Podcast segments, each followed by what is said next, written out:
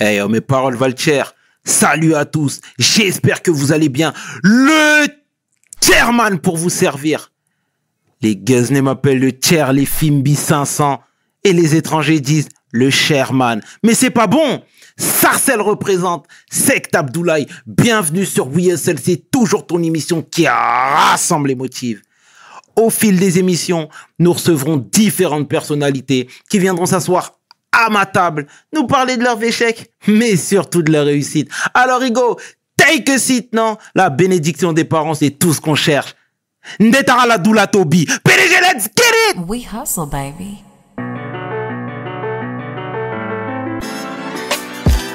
Le chairman. Hustle, baby. Le chairman. Hustle, baby. Le chairman. De retour sur WSL. Et aujourd'hui, je suis vraiment honoré de recevoir un ancien dollar, un ancien braqueur, un homme de cœur, un conférencier, mon homeboy, celui que l'on nomme Laurent Jacquat. Salut, amigo. Salut Laurent, comment Eh, tu vas? Salut tout le monde. Comment ça va? Ça va bien. Ça va? Ça va bien. Tout va bien? Jusqu'ici, tout va bien. Exactement. Merci de nous faire cet honneur, Laurent. Hmm. Sache que tu as une histoire particulière, singulière, et il était important, voire fondamental, que tu viennes ici chez WSL. Tu es très réactif, je tiens à le souligner. Et ici, c'est tout ce qu'on aime. Ah bah écoute, ça me fait plaisir. Pas de problème. Ah, bah, c'est excellent, Laurent. La tradition chez USL veut que tu te présentes en quelques lignes. Alors, est-ce que tu peux le faire, s'il te plaît, pour celles et ceux qui ne te connaissent pas pour le coup? Écoute, euh, voilà, euh, Laurent Jacquat, euh, ex-prisonnier, ex-évadé, ex-braqueur. Je suis rentré en 1984, date symbolique, et euh, je suis sorti de prison en 2010. Donc euh, j'ai fait à peu près euh, 25, euh, 25 années de détention où j'ai pu analyser et voir le monde de par moi-même. D'accord. Bon, entre-temps, je me suis évadé euh, quelques On fois. va y venir, on a tout le temps ici, Donc, bon. On a tout le temps. Voilà. Et aujourd'hui, je suis un homme libre. Enfin, j'essaye de l'être. D'accord. Bon, bah écoute, euh, ce que je te disais, c'est ce qu'on aime faire ici, c'est vraiment retracer le parcours. Alors, t'es né en Bretagne. C'est ça. T'es venu à quel âge à Paris? Déjà, avant de parler de Paris, raconte-nous tes années bretonnes. Alors, écoute, euh, je suis né en Bretagne. Je suis parti directement euh, à Djibouti, en Afrique, Oh où je suis resté 3-4 ans. Ensuite, j'ai vécu en Allemagne pendant 5, euh, 5 ou 6 ans. Et à partir de- des années euh, euh, 78, je suis arrivé à Paris. Et pourquoi tous ces, euh, tous ces mouvements-là? Car papa militaire? Euh, Mon père était militaire, chose que bon, j'approuve pas vraiment. Mhm. Mais bon, c'est mon père, c'est comme ça. Et après, on, il s'est séparé, on est arrivé euh, voilà, sur la région parisienne en 78. D'accord. Parfait. Saint-Ouen-l'Aumône. Saint-Olomoun, ouais, Mhm. exactement. Pontoise, Mhm. 95. Et ta jeunesse alors à Saint-Ouen-l'Aumône, elle ressemblait à quoi? Oh, bah t'as vu, c'est... Tu sais, à l'époque, c'était dans les années... euh, voilà, on est arrivé dans les années 80. 81, c'était l'élection de, de Mitterrand. Donc Mhm. il y a eu une sorte de libération, les radios libres et tout. C'était, un truc de dingue. En plus, tu vois, je vais te dire, Dis-moi. il n'y avait pas de communauté. Il n'y avait pas de groupe. On était tous ensemble. Tu vois, il y avait euh, euh, les Renois, les Rebeux, les Feuges, les machins. On est, tu vois, il n'y avait pas de, de, de trucs religieux, de machin, chacun son ghetto. Il n'y avait pas de scission. il n'y avait pas de scission. On était tous ensemble, on était tous, tous des frérots. Et, on, et, et franchement, on le vivait bien, tu vois. Et au contraire, on se taillait, on faisait des vannes euh, de ouf, tu vois. Et, euh, et c'était une ambiance particulière, ces années 80 comme ça. C'était vraiment une ambiance parti très libre. On- euh, tu vois, c'était les années Giscard, Pompidou, Giscard, je vais te dire, il y avait deux chaînes de télé, putain, c'était un truc de fou. Hein Mhm. tout était contrôlé en fait. Et, euh, et quand Mitterrand est arrivé, donc la peine de mort a été abolie, il y a eu plein de changements. Bon, évidemment, c'est pas, je- moi je suis pas socialiste, hein, je suis apolitique complet, tu Mhm. vois. Mais c'est vrai que dans l'ambiance sociale, ça a fait, c'était, c'était, euh, c'était une sorte d'explosion, tu vois. Les, les radios libres, elles sont arrivées, les toutes les radios libres sont arrivées. C'était, une sorte d'énergie qui est arrivée. C'était vraiment des belles années, vraiment. Mhm, D'accord. Des, des- vraiment des belles années, quoi. Et, euh, et ouais, j'en ai un très très bon souvenir euh, dans, dans, dans la région. Tu vois, c'était pas comme euh, agressif comme aujourd'hui. C'était pas les bandes, des machins. Bon, il y avait quelques bandes, tu Mm. vois, mais c'était pas le. C'était vraiment euh, sympa, quoi. On fumait, tu vois. Avant, c'était du Libanais, t'imagines, c'est pas du Marocain, hein, c'était Ouais. du Libanais. euh, c'était. Tu vois, le, le- tu vois, c'était, c'était sympa, c'était Ouais. cool, quoi. Vraiment, euh, c'était, c'était vraiment. Regarde des bons souvenirs. Ouais, ouais, j'avoue que. Bon, après, c'est la banlieue, tout ça, machin, Ouais. mais tu vois. Euh, mais euh, c'est, assez, assez cool, ouais, c'était assez bien. Et moi, quand je parle avec mes anciens qui ont sensiblement ton âge, euh, ils me disent tous que c'était des musiciens. Ils ont une culture vraiment musicale au top. Ouais, Tu vois Et je suppose que c'est la même chose pour toi. mais ouais. Mais tu sais que le rap, il a commencé là, Exact. tu vois. De HIP à choper, là, euh, Sydney. Sydney. Sydney, tu vois, le- personne le rap américain, à part les quelques initiés, euh, nous, c'était de la variété française avant. Ma- Mariti, Gilbert Carpentier, euh, c'était ça. Et, et là, c'est arrivé. Il y avait des groupes de rock, Trust euh, et Téléphone, etc. Ça, ça a commencé à exploser à ce moment-là, vraiment. Mhm. Et le rap a- a- est né à ce moment-là. Le rap français, parce que d'abord c'était le, le- issu du rap américain. Exact. Ils essayaient d'imiter. Et puis c'est surtout la breakdance qui arrivée à l'époque, le hip-hop, comme ils disaient. T'as vu, Mhm. V'là, v'là- v'là les références de ouf. Mais c'était ça, personne connaissait c'était quoi ce... Et puis les groupes, ils ont commencé à se faire là Mhm. les groupes de rap, les, les anciens groupes de rap, euh, NTM, Assassin, etc., etc., tu vois, tout, ont commencé. Et après, bah, maintenant, c'est, c'est, c'est, c'est devenu, euh, bon, Et l'ambiance à la maison dans tout ça, c'était comment? Ouais, écoute, euh, l'ambiance à la maison, elle reste à la maison. hein. Ouais. Donc, voilà, quoi. Mhm. Non, ça allait, moi, je vivais dehors. D'accord. T'étais déjà un renégat. Pas un renégat, mais j'aime, j'aime, j'aime la liberté. Et je prenais, euh, je, tu vois, en fait, j'ai pas de problème de famille parce que ma famille, je l'ai construite. Ok. en fait. Avec les potes, avec les amis, avec ton, ton vécu. C'est ça la vraie famille. La famille vraie de famille. substitution, en l'occurrence. Ouais, exactement. Mhm. Il faut, on, on se retrouve toujours dans un truc comme ça. On- L'être humain, il est fait pour se reconstituer. Automatiquement. Sinon, il meurt. Donc, euh, les liens sociaux, c'est pareil. S'il n'en a pas, il est construit. Mhm. Et du coup, parce que apparemment t'étais un féru de punk. Ouais. Pas forcément, non, non. Ah Non, ouais? non, j'étais vraiment... euh, C'était la musique de manière Ah, générale. Général, bah oui, général. Que ça soit du funk, que ça soit de, de toutes sortes de musique. Vraiment. Ah ouais, c'était, euh, c'était parce que parce qu'il y avait une richesse. Là, ça a explosé. La musique, elle a explosé à ce Mhm. moment-là. Tu sais, euh, tout, tout, toutes sortes de musiques sont arrivées.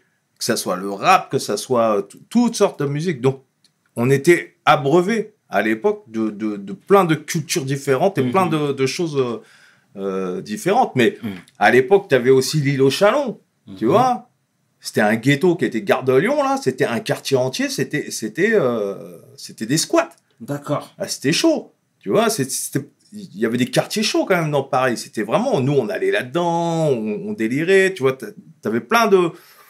Tu vois, c'était assez, euh, assez hétéroclite, quoi. C'était assez euh, de cultures euh, complètement différentes. Mhm. Donc, donc, et il y avait du hard rock, il y avait, il y avait toutes sortes de musique qui nous amenaient à, à, à, à- à ça- à nous intéresser à toutes sortes de musique. Et, et voilà, moi, c'était, euh, Mhm. j'étais assez ouvert, quoi, en fait.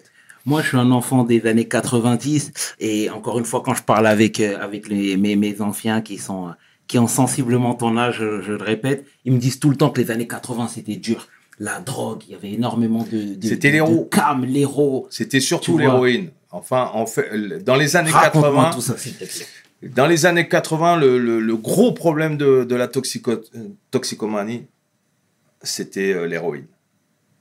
Bon, elle venait, euh, voilà, c'est arrivé, bon, voilà. Et, euh, et là, il y avait beaucoup de cam, et l'héros, c'est chaud, quoi. C'est vraiment, c'était chaud, quoi. Tu vois, les mecs, euh, ben, en manque, euh, voilà, puis c'est ça. Et il y en avait vraiment, il y en avait beaucoup, quoi. C'était archi chaud, quoi. Donc, euh, bah, ça posait des problèmes. Aujourd'hui, tu vois, c'est le crack. Mais en Mhm. proportion, l'héros, c'était pire. C'était pire. Parce que c'était c'était une drogue qui était pas, tr- pas trop chère, finalement. Et c'est surtout, c'était très addictif, physiquement. C'est-à-dire que les mecs, ils étaient en manque euh, de... de- pas psychologique, hein, c'était vraiment le manque physique, quoi. Donc, c'était euh, quoi? ouais. C'était les gens, ils se cachaient même plus pour en prendre. Ça, c'était dans les ghettos, dans les quartiers, Ah c'était un peu oui. partout. Ah oui, oui. Ou c'était tabou de. Il n'y avait pas de tabou. Là. Les, gens, ils prenaient de la cam, ils se défonçaient, euh, ils shootaient dans les parcs, ils shootaient partout. Hein. C'était chaud. Donc euh, voilà, c'est, c'est... la cam, elle est arrivée euh, fort là. Dans les années 80, c'était fort. quoi. C'était assez, euh, c'était assez, assez chaud. ouais. Ah ouais, c'était assez virulent quand même. Mhm. D'accord. Et dans toute cette période-là, tu as rencontré Elisabeth, que tu surnommes Lisa. Ouais, exactement. D'accord. Qui c'était pour toi? Ouais, c'est, c'est, je l'ai rencontré, euh, en fait, c'était, euh, voilà, c'était euh, quelqu'un dont j'étais amoureux, voilà, et on avait, on a vécu une histoire, on a vécu ensemble, on a pris un appartement à Colombes, on était bien, mais son problème, c'est qu'elle prenait de la cam. Elle prenait de- ça? Et je l'ai su après. Donc, quand je l'ai rencontrée, je ne le savais pas, mais après, j'ai tout fait pour la faire décrocher. Parce que je voulais pas qu'elle sombre dans ce truc-là. Je, je- je me rendais compte ce que c'était son univers, en fait. Tu vois, c'était toujours chercher de la cam. euh, Tu vois, c'était c'était dur. Et je voulais complètement la sortir de ce truc-là. Parce que moi, ça m'intéressait pas de prendre de la cam. J'avais pas envie, moi. Je voulais pas. Et euh, j'ai tout fait pour essayer de la, de la sortir de, de, de, de, de cet engrenage. Mhm. Mais tu sais, hein, la cam, elle est parfois plus forte. T'as déjà essayé, toi? Jamais. Jamais. Jamais. Toi, euh, j'ai l'impression que tu as du flair, etc. Tu sais ressentir les, les, les choses et tout, mais tu vas me dire que tu savais pas du tout qu'elle en prenait. Pas du tout. Ah non, mais les- dans les deux premiers jours, je savais pas. Mhm.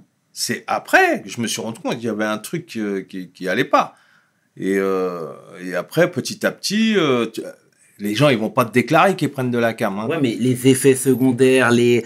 Tu Ouais, vois, mais les ça, c'est sur, c'est, le long terme. Tu vois, c'est au Mhm. bout d'une semaine, deux semaines, trois semaines que tu as vu. Là, tu vois qu'il y a, un, il y a un truc. Et puis après, t'avoues, elle m'a dit, écoute, voilà, je prends de la cam, etc. Et puis là, tu vois. Et ensuite, ensuite, quand tu vois qu'elle a une crise de manque, tu, tu te rends compte de ce que c'est, quoi. Quand ça bouffe des néocodions euh, et euh, que ça transpire, de, ça, ça sort carrément des, des, des, des trucs, quoi. C'est un truc de fou. Et c'est c'est de la torture, en fait. Ils sont torturés quand, quand, quand, quand ils n'ont pas leur cam. Et donc, euh, moi, j'étais là pour essayer de la soigner, pour essayer, tu vois, y je, ressentais des choses pour elle, donc euh, j'étais là pour l'aider, en fait. Et puis, euh, puis euh, voilà, et j'ai réussi à la faire décrocher. hein. Puis, puis voilà, quoi. C'est, je pense que la vie était importante. On voulait faire un enfant, etc. Tu vois, donc il fallait que, qu'elle, se- remette et qu'elle ressorte. En fait, elle avait besoin de quelqu'un aussi pour l'aider. Tu vois Mhm. Besoin de quelqu'un qui soit là pour l'aider, qui l'aime, qui, qui la soutienne. Parce que souvent, euh, la cam, tu t'enfermes seul dans, dans, ton, dans ton monde. Hein. Mhm. C'est, tu t'enfermes et c'est terminé. Et après, pour ressortir de là, c'est, c'est fini. Ça brise tout. C'est une sorte de, de chétane euh, qui rentre à l'intérieur de toi et qui te, qui te mange. Donc, euh, j'ai essayé. J'ai essayé de, de faire ce que je pouvais, quoi. Et elle, en Mais l'occurrence. j'étais jeune, j'avais 17 ans, j'avais 18 ans, tu Ouais. vois, t'imagines hein Ouais, c'est clair. Et puis, tu étais plus jeune qu'elle. Ouais. Ah ouais. Tu vois, donc elle pouvait te prendre un peu pour son petit. Exactement. Tu vois. Mais c'était quoi? C'était dû à son contexte familial qui était euh, un peu délicat Tu ou... sais, il y a... On peut pas expliquer les choses, finalement, profondément. Je pense que je pense qu'elle avait euh, ouais elle avait un problème et puis c'était une façon de de- d'endormir le problème c'était une façon de de de- d'anesthésier les gens tu sais aujourd'hui les gens veulent s'anesthésier hein. Faut pas croire la difficulté ou la souffrance elle est tellement insupportable qu'ils cherchent ou de l'alcool ou de la cam ou du shit ou de la bœuf ou de ou, ou des excès pour s'anesthésier parce que la réalité elle est tellement dure que si tu la regardes en face, ton cerveau il tient pas. Et les gens sont, faibles. Quand les gens sont faibles, ils essayent d'endormir leur douleur plutôt que d'a- d'affronter. Mhm. Donc, euh, donc c'est ça. Je pense qu'il y avait une douleur et quelque chose qui fait que bah, elle était obligée de prendre ça pour, pour, pour Tu sais, pour anesthésier ce truc-là, quoi. Mais pourtant, tu venais de me dire que les années 80, c'était cool. Ah, Pas pour tout le monde, hein. Ouais, C'était cool pour moi. J'ai D'accord. pas dit que c'était cool pour tout le monde. mhm, Tu sais, euh, c'est vrai. il y, a- il y a des gens euh, qui étaient dans la cam à l'époque, t'en as d'autres qui étaient en prison, t'en as d'autres qui, qui étaient dans la merde. Voilà. Moi, je- je- pour moi, je pense que c'était les meilleures, les années les plus libres Ok. de, toute de toute l'histoire de la société française. C'est les années les plus libres. Rentrons dans le dur. Ah, c'est tout ce qu'on a. je l'ai vu, je l'ai vu, je l'ai vu dans ton regard. Vas-y, rentrons dans le dur. tout ce qu'on aime ici. Ouais. Non, mais, en tout cas, c'est excellent, c'est excellent. Euh, du coup, années 80, on rêve dans la thématique. Il y avait les gangs aussi, il y avait les bandes. Ouais. D'accord. Toi, t'es. Enfin- Dis-moi. Il y avait, il y avait, les bandes ont commencé. euh, en fait, les bandes se sont constituées après les années 83-84, parce qu'il y a une bande qui était les skinheads. Tu vois, à l'époque, des militants d'extrême droite hyper violents qui agressaient euh, les blacks, qui agressaient, euh, tu vois, tout, hy- profondément raciste et profondément. euh, il y avait un groupe comme ça qui, qui était au COP de Boulogne à l'époque, tu vois, sous soutien du PSG de l'époque. Hein, c'était les Mm. mecs, c'était un peu des hooligans à l'anglaise, qui était euh, qui était un peu le fer de lance de l'extrême droite de l'époque, qui était Le Pen, et euh, qui militait beaucoup dans l'extrême droite. Et ensuite sont venus des groupes, des gangs qui ont combattu ces mecs-là. Qui ont euh, ils les ont défoncés d'ailleurs tu vois. Et euh, tu vois les Black Dragon Mhm. euh, etc enfin bon tu vois les squales tout ça. Il y Mhm. avait pas mal de, de, de- de trucs. Mais moi dans les années 80 en 84 donc j'étais j'étais avec ma copine et tout et j'étais à Rehoboth tu vois enfin j'avais un bar qui était qui s'appelait le Cité à l'époque. C'était un ancien bar euh, euh, spectacle euh, qui, qui, qui existe plus maintenant, je je sais plus, c'est le 104 ou je sais pas, ils ont fait un truc. euh, ah, et avant, c'était un ancien cinéma qui, qui, faisait un bar, un bar à concert. Et moi, à l'époque, je vendais, je vendais du shit. voilà, je faisais ça parce que voilà, il fallait que je soutienne ma copine et tout. Et donc, j'allais souvent et j'allais souvent dans, dans, dans, dans, dans, ce bar. Et, et un soir, je rencontre une bande de, mecs comme ça, tu vois, de, de skinheads dans la rue, en sortant de ce bar à 2h du matin. Et moi, je suis avec ma copine. D'accord? Et euh, embrouille. Ils nous sautent dessus. On ne sait pas pourquoi. C'est dans, leur- délire. Ils agressaient les gens, mais, violemment. Tu regardes des documentaires sur, ce qu'ils faisaient, ces mecs-là, à l'époque. euh, je peux te garantir qu'ils fracassaient tout le monde. C'était leur délire. D'ailleurs, sur Brut ou sur. euh, euh, Il y, a, il y a- il y a- il y a des trucs sur, sur cette équipe-là. Et euh, bref, ils agressent, euh, ils agressent, euh, ils m'agressent, bagarre. Moi, je pense à ma copine, ils sont 8. Il est 2 heures du matin, euh, machin, et c'est des crânes rasés, c'est des skinheads. On sait ce qu'ils font à l'époque. Mhm. Aujourd'hui, on sait, mais à l'époque, euh, voilà, on, tu vois, les, les rencontrer dans la rue à 2 heures du matin, euh, c'était chaud, quoi. Et euh, tu vois, Doc Martins, euh, crâne rasé, euh, ils sont là pour frapper, ils sont pas là pour, pour discuter avec toi. Et donc les immigrés, etc. Et, on tombe sur ces mecs-là. Bagarre avec eux au départ, et moi j'essaie de faire partir ma copine pour pas qu'elle qu'elle- qu'elle soit embrouillée. Ça se passe bien, j'arrive à, à- sortir du groupe et à partir. Mais ma copine, quand elle voit que je me fais frapper, elle les insulte. Elle dit Mais qu'est-ce que vous faites, toi, bande de. Etc. Et moi, je lui dis Tais-toi, faut qu'on parte, parce que je sens, je sens le danger. Je sens que c'est chaud. Et, euh, et les mecs, ils, ils- reviennent. Mais ils reviennent pour elle. Et là, on va. Je sais qu'on va manger, tu vois. Et malheureusement, ce soir-là, j'ai une arme. Je la sors. Et quand je vois le danger arriver, je sais qu'ils vont vraiment ils vont nous faire du mal. En fait, je tire, euh, je tire dans le tas, quoi. Mais je tire au hasard. Je- même pas je vise. J'en touche un et j'en blesse un autre. En plein dans la rue, euh, rue. Et je me casse. Voilà. Et là, le destin il bascule. Là, tout, euh, là, le destin il bascule totalement, quoi. Et, euh, tu vois, maintenant, ça fait 35 ans, un peu plus. Et euh, au jour d'aujourd'hui, je me dis, putain, euh, qu'est-ce qui s'est passé, quoi, en fait? Mais c'est fait. Je vais pas revenir en arrière, c'est fait. Tu vas pas. Et à partir de là, le destin, il a complètement basculé. Et je suis rentré dans un autre monde. Terminé les années 80 où on était Mhm. libre et tout ça. Et, euh, et, euh, et finalement, euh, je finis pour expliquer cette agression. Je finis par me rendre. J'ai j'ai 18 ans. euh, tu vois, à un moment donné, euh, les condés, euh, parce que tu sais, dans le bar, ils savaient qui j'étais, ils finissent par retrouver, etc. Bon, je me dis, bah, la seule solution, c'est d'expliquer ce qui s'est passé. Et donc, je me rends, je vais au commissariat, hein, je dis, voilà, je viens pour l'affaire au Borkamp. Le mec, il me dit, ah non, non, c'est pas l'heure, ils sont pas là. Je lui dis, Eh, mais c'est moi qui ai tiré. Ah, le mec, putain, il- il a pété une... Il me note, machin. Et là, je rentre dans l'univers, garde à vue, etc., etc. Et, euh, et système judiciaire, quoi. Système euh, que je connais pas. J'arrive, tu vois, c'est un monde complètement inconnu. Tu n'avais jamais connu de garde à vue, rien du tout? Euh, non, j'ai toujours réussi à m'échapper. Ok. Non, mais tu vois, c'est c'est vraiment. euh, là, on rentre carrément dans le dur, quoi. Euh, donc, euh, ma copine témoigne. euh, les mecs qui sont là, ils racontent leurs trucs. ils disent oui, voilà. Et moi, je dis, je dis, mais on s'est fait agresser. Deux heures du matin, les mecs, ils nous sautent dessus, quoi. Je fais que oui, ouais, j'avais une arme. j'avais- eh. Je dis, oui, je m'en suis servi, c'est- mon erreur, évidemment. Mais si je l'avais pas eu, ça serait passé comment?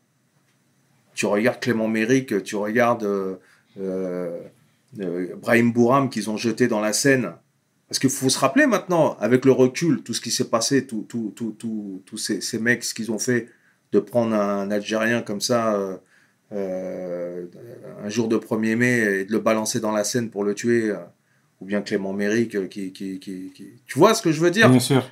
c'est ça, c'était le fascisme euh, et, et c'est des mecs qui revendiquaient leur violence et leur extrémisme et leur racisme ouvertement et qui utilisaient la violence dans les rues de Paris pour revendiquer leur truc. C'était ça, c'était comme ça. Alors, tu peux retracer l'histoire, tu vois leur parcours, tu sais. Mais à l'époque, euh, les, les, les, les juges, les flics, ils savent pas exactement c'est quoi ce phénomène de bande, euh, c'est quoi ce phénomène de, de, de- de- tu vois, je veux dire, c'est. C'était nouveau. c'était nouveau, c'était nouveau. Et, euh, et voilà. Et je rentre dans la machine judiciaire comme ça. D'accord. William Deligny, ça te parle? Ah, celui-là qui fait du bouddhisme maintenant. Exactement.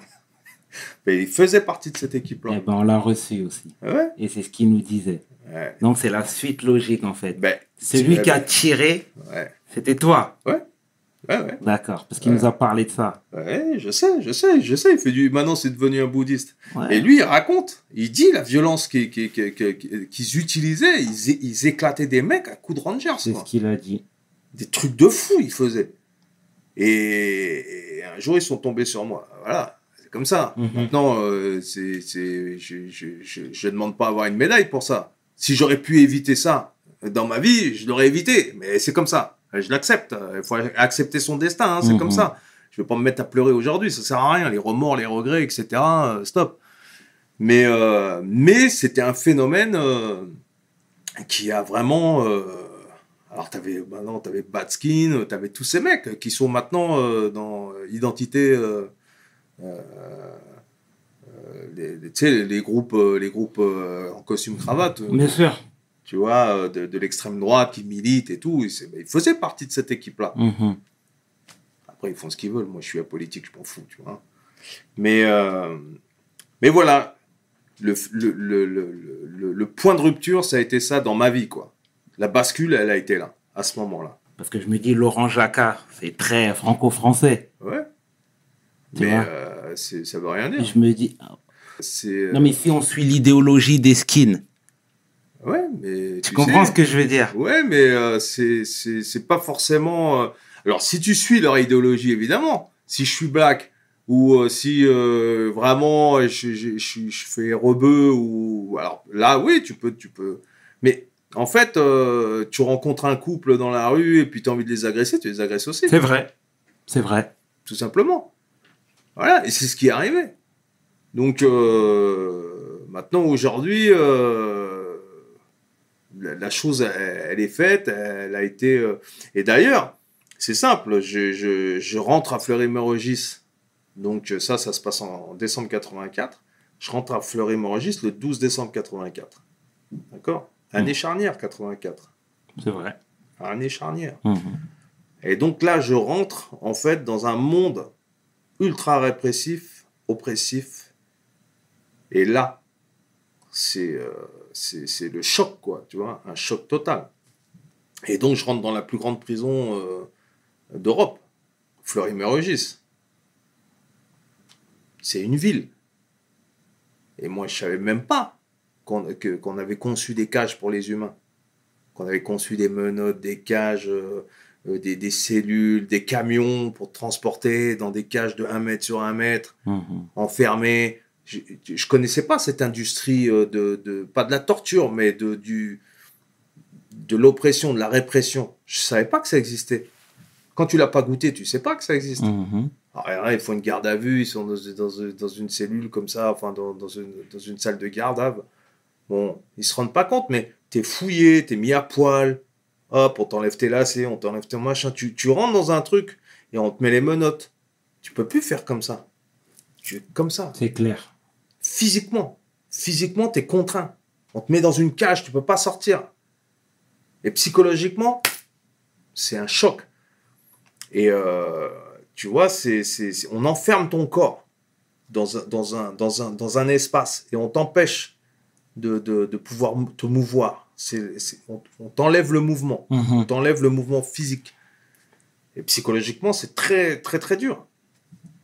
Et donc, et après, on te met, euh, on te fouille à poil. euh, quand tu arrives en prison, on te met à poil. Et T'as pas l'habitude qu'on te mette à poil devant un lascar comme ça, il te dit euh, allez, enlève ça, enlève ça, enlève ça. Tu vois, c'est. c'est- Et, euh, et l'enfermement, les menottes, les flics, le système, les gyrophares, le truc, tout ça, c'est- carrément dingue. Et euh, il faut vite t'adapter, quoi. Très, très vite. Parce que si t'as pas le cerveau qui, qui suit, enfin, déjà, ton cerveau, il est de l'autre côté. Hein, Mhm. il, il est pas encore là parce que tu es en état de choc. Et après, tu, tu rentres dans la matrice, Fleury-Mérogis, la prison où les gens sont enfermés dans des cellules, où ils sont dans des promenades, où ils sont. Et voilà. Et, euh, et je rentre euh, en 84 euh, dans la plus grande prison d'Europe. Et la violence, dès le départ, elle s'est traduite par quoi? Comme tu l'as dit, les conditions euh, qui étaient déplorables. Mais toi aussi, tu as dû te faire, tu as dû te bagarrer, j'imagine. Bah, c'est simple. Tu arrives dans Fleury. Ou tu avais déjà des connexions qui étaient à Fleury même? Non, non, non. Zéro connexion? Non, zéro connexion. Tu es obligé de te- te- te- t'adapter et, et- et apprendre tout de suite. C'est-à-dire que tu arrives, c'est un monde inconnu pour toi. Tu es un arrivant, comme on dit entre guillemets. C'est voilà, Mm. c'est un, c'est un- voilà, c'est un arrivant. Donc, on te met dans une cellule, tu arrives dans une cellule. Bon, déjà, tu fais les arrivants, tout ça, tu fais le parcours, machin. Ensuite, tu vas dans une cellule et on t'ouvre, tu as ton pactage, tu as un plateau. Enfin, à l'époque, il y avait un plateau, machin, des, deux, trois conneries. Et, et- et tu rentres dans une cellule. Et tu rentres, déjà tu vois, il y a un seul lit. Le mec, il est assis sur son lit, il fume une clope, il te regarde, euh, il s'est pas quitté, tu vois, salut, euh, bonjour. euh. Et le mec, il dit, euh, je dis, tu vois, je me cherche le deuxième lit, moi. Et il me sort un matelas sous son lit, il dit, voilà, c'est, tu dors par terre. Eh, surpopulation, tu dors par terre. Les cellules à Fleury, elles sont faites pour une personne. Ça a été conçu comme ça. Mais il y a deux, ils sont deux, trois, tu vois. Après, ils ont mis des lits superposés. Ils sont... Mais normalement, c'est c'est encellulement individuel. Dans toutes les prisons, c'est la loi, c'est comme ça. Mais euh, le, numéro, le clausus n'existe pas. Donc, euh, donc, surpopulation depuis toujours, ça a été. Et, euh, donc, tu arrives, tu es déjà dans ces conditions-là. Tu dors par terre. Dans un matelas en mousse, là, tout, tout pourri. Et c'est ça, la prison. En plus, à l'époque, il n'y avait pas la télé, il n'y avait, pas- y avait pas tout ça. hein. Euh, c'est- du dur, quoi. Et donc, c'est voilà, tu, tu rentres dans. ah, Il y avait de la délinquance et tout, tout ça. Mais toi, tu rentres dans ce monde-là et tu es confronté à ces gens-là. Et faut faire ta place. Donc, pour faire ta place, quand tu descends en promenade, il n'y a pas un surveillant derrière toi pour te protéger. Hein. Ça se passe pas comme ça. Et les mecs, ils te voient arriver, ils veulent- te prendre tes baskets, ils veulent te. Tu sais, ils te testent tout pour voir euh, à qui ils ont affaire. Donc, à un moment, toi, tu es, un peu dans les choux, tu sais, tu, tu sais pas comment les codes, euh, comment ça se passe. Et donc, il faut apprendre vite. Et il faut surtout se défendre. Et montrer aux autres que non, moi, tu peux pas. Alors, même si je perds là, mais je reviens demain. Et demain, je continue. Jusqu'à que je te, je te, je te- je te fracasse. Mhm. Mais je vais, et je vais pas te lâcher. Et c'est ce qui s'est passé? Et c'est ce qui s'est passé. Donc, euh, je me suis fait euh, raqueter euh, la première fois, tout ça, parce que tu, tu vois, tu es un peu. le mec qui s'amuse, et voilà, en arrivant, ou- c'est comme ça. C'est- comme, euh, je sais pas, c'est la loi du plus fort. C'est comme ça, ça se passe comme ça. Il n'y a pas de règles, il n'y a pas de. Ah ben, La loi de la jungle. et après, tu fais ta place. Et après, bah, petit à petit, tu, tu, tu rencontres un pote, tu, fais, tu te fais pote. Tu vois, c'est comme ça que ça se passe, petit à petit. Et malheureusement, il y en a qui ne supportent pas. Mhm. Ils arrivent, ils sont, ils sont, ils sont déjà, ils sont arrivés avec, euh, avec une affaire, c'est chaud pour eux. Ouais. Ou bien, euh, je sais pas, et parfois, c'est pour ça qu'il y a beaucoup de suicides en prison. hein. Les mecs, euh, ils tiennent pas. Ils tiennent pas la pression. Parce que c'est une grosse pression, en fait. T'as déjà pensé à ça, toi? De quoi? Au suicide? Non. Jamais? Franchement, non. C'est pas, c'est pas, c'est pas mon truc. Tu vois, je suis plus, euh, je suis plus dans la résistance, moi. C'est comme ça, c'est ma nature. Je suis plus dans la résistance. Je suis pas du genre à, à- je suis plus, je suis plus dans, dans, dans le combat Mhm. que euh, dans, dans, dans, dans une espèce de. Alors, tu peux avoir des coups de fatigue, hein, tu peux avoir des, des, des coups durs, mais, euh, mais euh, non. Ça m'a beaucoup servi finalement. De, de- de- d'être dans ce- et surtout dans un monde où la répression, elle est, elle est permanente. Où on te regarde euh, à l'œil ton, on t'allume la lumière toutes les deux heures. Où on lit ton courrier, où tu, on te met à poil si tu passes à la. tu vois, on est dans un, dans, un, dans un truc de dingue quand même. Où tu es contrôlé à mort. Et, euh, et- mais il faut, euh, il faut te, te, te préserver de ça aussi, tu vois. Il faut aussi euh, te rebeller contre ça. La rébellion, elle est saine Mhm. face à la soumission. Tu vois, on peut dire ce qu'on veut, mais euh, t'es es un être humain. T'as pas à être euh, à deux, trois en cellule. T'as pas à supporter euh, trois douches par semaine. T'as pas, tu vois, il y a plein de Bien choses sûr. comme ça, qui, ou des fouilles, on te met à poil, on t'humilie, on te, non. T'as été condamné à être privé de liberté. T'as pas été condamné à perdre ta dignité. Et, euh, et je me souviens, Badinter, donc c'était le garde des Sceaux à l'époque, Mhm. le fameux Badinter euh, qui, qui a aboli la peine de mort, mais qui nous a filé 30 ans dans la tête, tu vois. Donc, euh, tu vois, c'est ce qui revient un peu au même, mais bon. Ou bien qui a aboli les QHS, donc Mhm. les quartiers haute sécurité, et qui les a remplacés par les quartiers d'isolement. C'est les mêmes endroits. Il n'y a rien qui a changé finalement. Il y a juste l'appellation qui change. Juste l'appellation, ils ont mis un coup de peinture et ils ont dit maintenant, non, non, mais c'est plus, les QHS n'existent plus. Maintenant, c'est les quartiers d'isolement. Mais c'est exactement les mêmes endroits. Bon, bref. Et, euh, et là, ils ont installé euh, la télé. Alors, ils n'ont pas installé dans les cellules, ils ont installé dans les préaux, là. tu vois, dans les Mhm. promenades, parce qu'il y avait la Coupe du Monde à l'époque, en 85. Et, euh, et on a pu suivre la, la Coupe- 86, non? Ouais, ou en 86, t'as raison, c'était en 86. Ouais. Début, euh, enfin, je sais plus, 86. Et là, ils ont commencé à installer euh, les télés. On a vu les télés arriver. Euh, Bon, aujourd'hui, tout le monde a la télé en prison. Mm. Hein. Bon, attention, ils la payent. Hein. N'oublie pas. Mhm. faut la payer, la télé. C'est Faut pas la payer. gratuite. C'est pas, il y a rien de gratuit. Hein. Tu dois tout payer. Ouais. Il y a pas de, de, de- faut pas croire que, tu sais, les gens pensent que l'hôtel- que c'est l'hôtel. Hein, que les gens ils arrivent. Non, non, il y a des indigents, il y a des pauvres en prison qui ont rien à bouffer. Et crois-moi, c'est dur pour eux. Crois-moi. Si, Mhm. si jamais t'as pas ce qu'il faut, si t'as pas d'oseille, eh, tu manges, mon frère.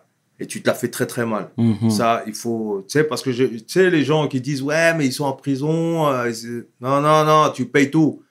Si t'as pas tes parents ou des, des amis ou des, qui t'envoient de l'argent ou si tu travailles pas, terminé. Et Mhm. puis attention, quand tu travailles, tu gagnes 600 balles, 300 euros. Bref, c'était une parenthèse pour établir un peu les choses. Et euh, donc, on est dans cette culture de combat. Tu vois, j'ai appris à, résister, en fait, face à l'oppression, face à ce qui allait pas. Et euh, j'ai fait mes armes là-dedans. Et euh, mais en 85, J'apprends quand même que que il y a les tests du, du virus du sida qui arrivent à l'époque. Tu vois, les tests. J'allais y venir. Voilà, qui, qui, euh, qui sont, euh, qui arrivent. euh, c'est Montagnier d'abord hein, qui, qui, qui crée le, le test pour voir si tu es, as été touché ou pas par ça. Parce qu'aujourd'hui, il y a plein de virus, tu vois, euh, Covid-19, mais nous, on a connu ça bien avant. Mhm. C'est pour ça qu'aujourd'hui, je suis en forme. tu vois. D'accord. Bref. Et je fais un test parce que, comme ma copine était toxicomane, euh, je me dis, euh, ça se trouve, euh, parce qu'on commençait, tu sais, à l'époque, en 85, tu avais des gens qui commençaient à mourir dans les, dans les prisons. Des mecs tout maigres et tout. On se disait, mais qu'est-ce qu'ils ont, euh, ces mecs-là? Euh, Tu vois, on savait pas, c'était un nouveau virus, on ne Mhm. savait pas ce que c'était. Et les mecs, tac, ils allaient à l'hôpital de Fresnes et, et ils mouraient. Oh putain, le mec, il est mort vite fait, en six mois, euh, c'est horrible. Et donc, les tests, ils arrivent. Et comme à l'époque, ils faisaient des. Ils récoltaient du sang dans les prisons, tu vois. Mhm. récoltaient du sang, il fallait. euh, donc, ils ont voulu vérifier si euh, bah, dans les prisons, il y avait des mecs qui étaient porteurs du virus euh, HIV. Et euh, donc, bah, voilà, moi, je fais un test et tout, bam J'ai 19 ans et j'apprends, euh, je suis séropositif, quoi. Et à l'époque, quand tu apprends ça, et tu te dis, tu vas mourir. Et c'est comme aujourd'hui, euh, Covid-19 de ouf, mais, mais Covid-19 x 10. Tu vois ce que je veux dire? Bien sûr. Là, là c'est sérieux. Là. Le- le- à l'époque des années 80, ça commence à tomber. Tu vois, ils se disent, c'est quoi ce nouveau virus de fou euh, qui arrive? C'est le premier virus euh, euh, euh, après la peste, tu, tu vois, toutes les grandes maladies, euh, la, la- la- la- la grippe espagnole et tout ça, tu vois, c'est- dans les années 80, c'est le premier virus mondial qui est arrivé et qui a commencé à faire peur à tout le monde. Et, euh, et donc j'apprends que je suis touché, moi. À l'époque, on ne sait pas ce que c'est exactement. On ne sait pas si on va mourir demain, euh, on ne sait pas. On est dans l'inconnu. Mais quand j'apprends ça, et je suis pas encore condamné, et je me dis, je vais mourir, quoi. Et je vais mourir en prison. J'ai 19 ans, je vais mourir. Et je vois les mecs qui crèvent de ça, tu vois, dans, la prison. Tu, vois un peu le truc. Et là, dans ma tête, je me dis, euh, je mourrai pas en prison. Jamais. Mhm. Et à partir de là, dans mon esprit, j'ai qu'une chose en tête, c'est m'évader. Mais, excuse-moi de te couper, euh, Laurent. Dis-moi, dans tout ce marasme-là, euh, tu lui en as voulu à Lisa Mais non, pourquoi? Mais est-ce que tu étais sûr que ça provenait d'elle? Bah certain. Ah oui, il n'y avait pas d'autre explication. Je dire, elle était toxico, euh, on faisait l'amour sans préservatif. Donc, euh, tu vois, forcément, euh, après, on a commencé à comprendre que ça, ça se transmettait euh, sexuellement, et etc. Donc, il y avait pas de... Et comme je prenais pas de cam, donc je n'avais pas échangé de seringue avec elle. Donc, ça pouvait que provenir de là. Donc, donc j'apprends ça. et euh, je- je- on, on s'en parle, elle a fait un test aussi, et elle, elle se rend compte qu'elle elle aussi, elle est touchée, quoi. Tu vois, Ouais. et donc, euh, voilà, l'explication, elle, est- elle est Ok, claire. ok. Et, euh, et donc, euh, à partir de là, c'est la guerre, quoi. Et là, mon esprit, change complètement. Je suis hyper violent. Il n'y a plus d'arrangement. Parce que, si tu veux, le chronomètre, c'est- mis en route. J'ai plus d'avenir. C'est fini. Je suis en prison. J'ai plus d'avenir. Je suis dans un milieu ultra violent. Eh, c'est mort. Donc, c'est la guerre totale. Et, euh, et c'est comme ça, je rentre dans un, dans une espèce de... Il n'y a plus de concession, il n'y a plus de, de diplomatie, quoi. C'est, c'est, on y va. Et euh, donc, euh, alors Mitterrand, euh, l'avantage avec lui, c'est qu'il nous donnait des grâces. À chaque élection présidentielle, à chaque, chaque année, on avait 9 mois de grâce, t'imagines? Plus les grâces supplémentaires, ça fait que ma peine de sûreté, parce que je suis condamné, je prends 10 ans. Mhm. D'accord? Je prends 10 ans de réclusion criminelle parce que, en fait, pour un blessé et un mort, tu prends 15 ou 20. Ouais. Et là, ils ont coupé la poire en deux parce qu'ils se sont rendus compte que, ouais, euh, il y a eu euh, une agression. Mais le fait, euh, si tu veux, il n'y a pas de légitime défense parce que euh, la réponse n'est pas proportionnée à À l'attaque. l'attaque, ouais. En fait. Ok. Donc c'est ça. c'est le, le- le truc. Et puis, à un moment donné, tu prends aussi ta, ta responsabilité. Tu vois, je veux dire, il y a quand même un blessé et un mort. C'est pas, c'est pas rien non plus. Tu, ils vont pas te libérer demain. Donc, euh, je prends 10 ans, mais 10 ans, alors que je viens d'apprendre que ça, pour moi, c'est, je suis mort, quoi. Parce qu'à l'époque, dans, dans, dans nos têtes, on se dit, on va, notre espérance de vie, là, c'est, c'est, c'est 4-5 ans. hein. Mhm. Et donc, euh, à partir de là, je fais tout. euh, alors, je suis condamné. Et à un moment donné, je suis transféré euh, dans, à Melun, dans donc, un centre de détention pour, pour faire ta peine. Et là, je comprends que pour sortir, il faut euh, la jouer fine. C'est-à-dire, euh, il faut faire des preuves de réinsertion, etc. Donc, euh, voilà, je trouve un boulot d'oxy, je fais mes trucs, machin, et puis ça se passe bien. Et avec le jeu des grâces, etc., ma peine de sûreté, elle descend. Mhm. C'est-à-dire à 4 ans et demi, euh, 4 ans et quelques. Donc, à partir de là, tu peux commencer à présenter euh, une permission, euh, préparer une conditionnelle, etc. Et donc, euh, donc euh, je demande, euh, voilà, je rentre dans ce truc-là et je tombe sur, sur une CIP, une SPIP sympa, tu vois, qui, qui, qui, qui comprend mon histoire, qui essaie de, tu vois, et qui, qui m'appuie, et j'obtiens une première permission de 5 jours. Et je, redécou- je redécouvre la société, mais, mais en fait, je me rends compte que j'ai complètement changé. Pendant 4-5 ans de violence et de, et de, de tu vois, d'état d'esprit très... Et en plus, avec tout ce, ce compte à rebours qu'il y a dans ma tête, Mhm. et ce manque de perspective, je suis sans concession, quoi T'es un animal libéré. pas un animal libéré, mais simplement, euh, il y a eu une transformation. Et cette transformation, surtout quand tu es jeune, quand tu as 18, 19 ans et que tu ressortes à 20 23, 24 ans, toutes ces années-là que tu as passées dans, dans, en- en- à- dans, dans, un- dans une ambiance de violence et de- d'enfermement et de privation. Attends, j'ai passé mes 20 ans en prison, moi. hein Mhm. etc. Je veux dire, j'ai pas eu de jeunesse de, de- voilà. Donc, et tu es encore dans, dans cet état d'esprit. Donc, j'ai mes permissions et un jour, il me donne une permission de 10 jours. Je disparais. Je, je reviens pas moi. Je vais faire quoi? Je vais revenir en prison, attendre la fin de, me- de ma peine, me réinsérer, rentrer dans la société, trouver une meuf, un appartement. combien elle, elle serait intervenue combien de temps après ta libération? Ah, j'aurais fait encore deux ans, deux, trois ans. Tu Mhm. vois, le temps de faire une conditionnelle, etc. Mais bon, peu importe. Je suis plus là-dedans, moi. Je suis déjà parti. C'est-à-dire que j'apprends en 85 que je suis malade. Là, on est en 90. Il y a cinq ans qui sont passés. Je sais que je vais mourir demain. Donc, euh, Mhm. Ouais. je vais attendre quoi? Je vais attendre ma conditionnelle euh, pour, euh, je te dis, me marier, avoir des enfants, penser à la retraite, acheter une bagnole. euh, mais salut, au revoir tout le monde. Mhm. Si je suis plus là-dedans, moi, c'est terminé. Et donc, euh, donc je, je, je, je sors en 90, en permission, j'ai une perme de 10 jours, et quand je sors, je, ah, tu vois, tu fais des connaissances en prison, tout ça, hein. donc euh, j'ai un pote qui me réceptionne et tout, et qui me dit, voilà, écoute, euh, écoute Laurent, je te préviens, je suis en cavale. On a tapé un truc, on a fait une affaire, je suis en cavale, si tu restes avec moi, c'est un peu chaud. Je dis, eh, vas-y, c'est bon, je reste avec toi. Et euh, voilà, pendant 10 jours, on fait ce qu'on a, ce a à faire. Bon, je fais un truc, machin. Puis, bon, tu vois, je, suis libre. Tu comprends? J'ai plus la prison, je suis libre. Euh, alors, je fais des trucs, machin. Et, euh, à un moment donné, on arrive au, terme des 10 jours.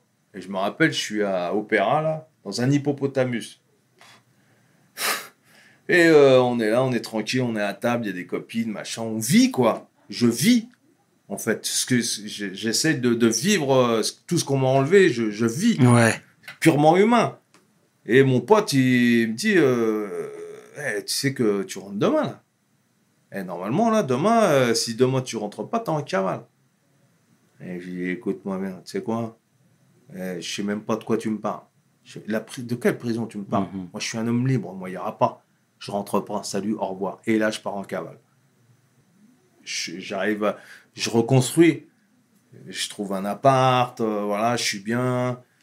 J'avais pas le permis, mais j'ai une bagnole, j'ai des faux papiers. Et je, je rentre dans le truc comme ça, tu vois. Et je me dis, c'est ça, c'est pour moi, c'est c'est la vie qui me correspond. Je suis libre, je suis, je suis, je suis dans la clandestinité. Il n'y a pas possibilité d'aller à l'étranger? Si, mais euh, j'y suis pas allé, tu vois. J'avais des faux faf, euh, j'avais des faux papiers, j'étais bien, euh, voilà quoi. Mhm. Et donc, euh, et ça me plaisait. Je trouvais ça bien, quoi. J'ai- pris ma liberté. On me l'a pas offerte, je l'ai pris.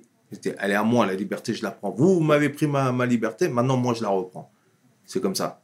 Sauf qu'un jour, tu vas chercher ta baguette de pain, hop, tranquille, t'es croqué, t'es... Et tu vois trois, quatre mecs comme ça, t'en as un, tu dis, là, celui-là, qu'est-ce qu'il fout là? Tiens, je vais passer par là. Et boum, ils te sautent dessus. Et les condés, ils sont là, bam Et ils te fracassent, ils te mettent les menottes, terminé. Et tu te retrouves, euh, ils t'emmènent, gardave, machin, cavale, tac, tac, tac. Tu dois recommencer et tu dois retourner au placard. Fin de cavale, terminé.